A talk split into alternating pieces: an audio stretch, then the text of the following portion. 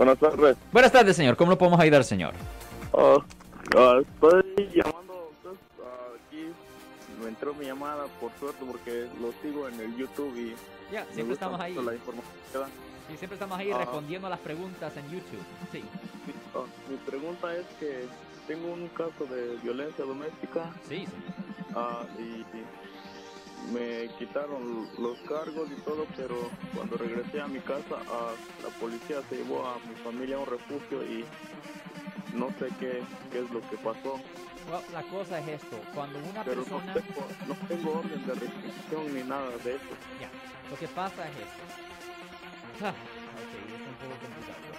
Lo que pasa es que cuando una persona es víctima de violencia doméstica, la víctima la mayor tiempo es la mujer.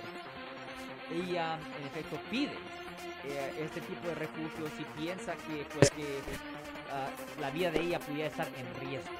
Y si ella pide eso, no hay nada que usted pudiera hacer para poder pues ah, ah, disfrutar eso. Pero todavía usted pudiera ir a la corte de familia si es una cuestión de obtener ah, custodia de sus hijos.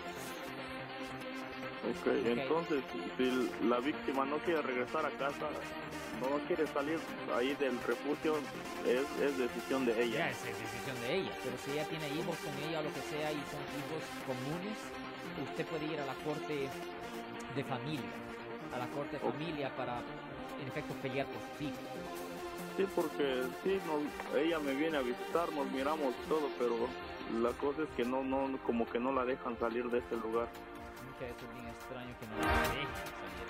Definitivamente yo recomendara que hablara con un abogado de familia, porque si la corte criminal ya le retiró los cargos, a un abogado penalista ya no se va a meter en este caso. Yo creo que un abogado de familia pudiera ir a la corte de familia para abrir una audiencia con un juez allá en la corte de familia para ver si pueden obtener ciertas decisiones o, o posiblemente si, por ejemplo, si hay algo de evidencia indicando que ella está ahí contra sus deseos, pues posiblemente un juez puede ah, ordenar que la dejen salir. Eso es otra posibilidad. Pero esto se tiene que arreglar con la corte de familia. sí, porque tenía orden de restricción y la cumplí y cuando regresé a mi casa me detuvieron, según porque la violé, pero fui a la corte y no, no, me, no me dieron nada. y ahorita momento, tengo momento, corte en el momento. 30 de este mes, pero no sé. Mo- ¿De No, no, no, no, no, no, no, no, un momento. Ahora está diciendo que tiene corte. Sí, el 30 de, de este mes. ¿En cuál corte? Ah, en Sonoma. En la de ah, Santa Rosa. Hoy es el 30. ¿Hoy? Oh, next no, week? pues, Next yo week. supongo que le está hablando del próximo 30, el, Ajá. el 30 de Sí. agosto, porque si usted dice que usted tiene corte allá en Santa Rosa, en la 600 Administration Drive. Sí. Ok. Ok, ah, ¿usted sabe si es corte criminal o corte de familia o corte civil? Ah, es criminal. Wow, ¿y cuáles son los cargos? Violación. Pues por violación de la aprobación. Oh. De, la, de la aprobación me dijeron. ¿Y cómo y por qué estaba en probación? ¿Por cuál ofensa estaba en probación? Por la violencia doméstica. Yo creía que usted, por un momento, yo creo que usted, un momento, vamos a ir detrás, un momento. Usted dijo que le retiraron los cargos. Sí, Usted no puede Pero estar en probación si le retiran los cargos. Pero eso es lo raro que... que, No, que- no, no, no, no, que- no, no. Yo creo que esto es lo que yo creo que pasó. Y posiblemente el abogado, ¿quién, ah, pues, tuvo un defensor público, abogado privado, ¿quién lo representó? Ah, defensor público. Ok. ¿Le explicó todo el defensor público o no entendía por qué no hablaba eh, eh, su idioma o cuál, cuál es la cosa? Oh, sí, sí me explicó que no podía acercarme un mes hasta que se acabara eso. La Oh. orden de restricción. Ok, mire. Usted, ok, si lo pusieron en probación es porque usted fue encontrado culpable de un delito o porque usted se declaró culpable o no me opongo a un delito. Esa es la razón por cual está en probación.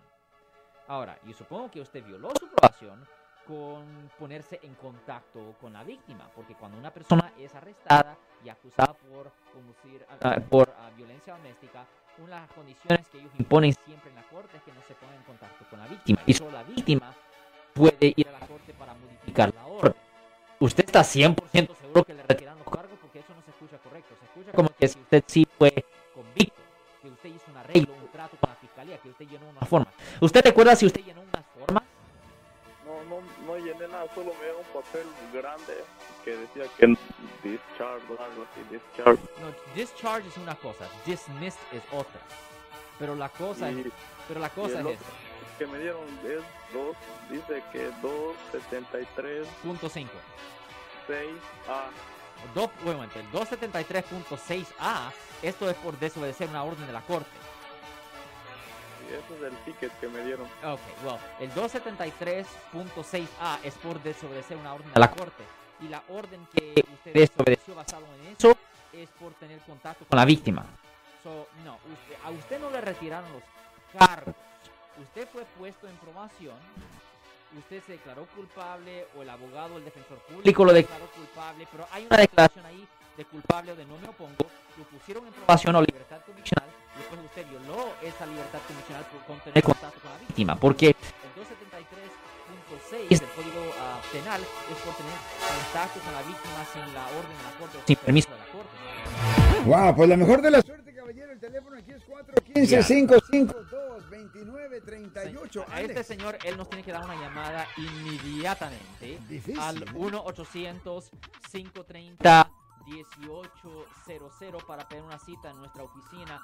Y le va a decir a usted, señor, por favor, uh, cuando usted llame a nuestra oficina 1-800-530-1800, cuando haga su cita, por favor, traiga, traiga todos sus papeles, todos los papeles relacionados a su caso para que yo pueda poder ah, analizar la situación, señor. Porque usted posiblemente piensa que es una cosa cuando en realidad es si les gustó este video, suscríbanse a este canal, aprieten el botón para suscribirse y si quieren notificación de otros videos en el futuro, toquen la campana para obtener notificaciones.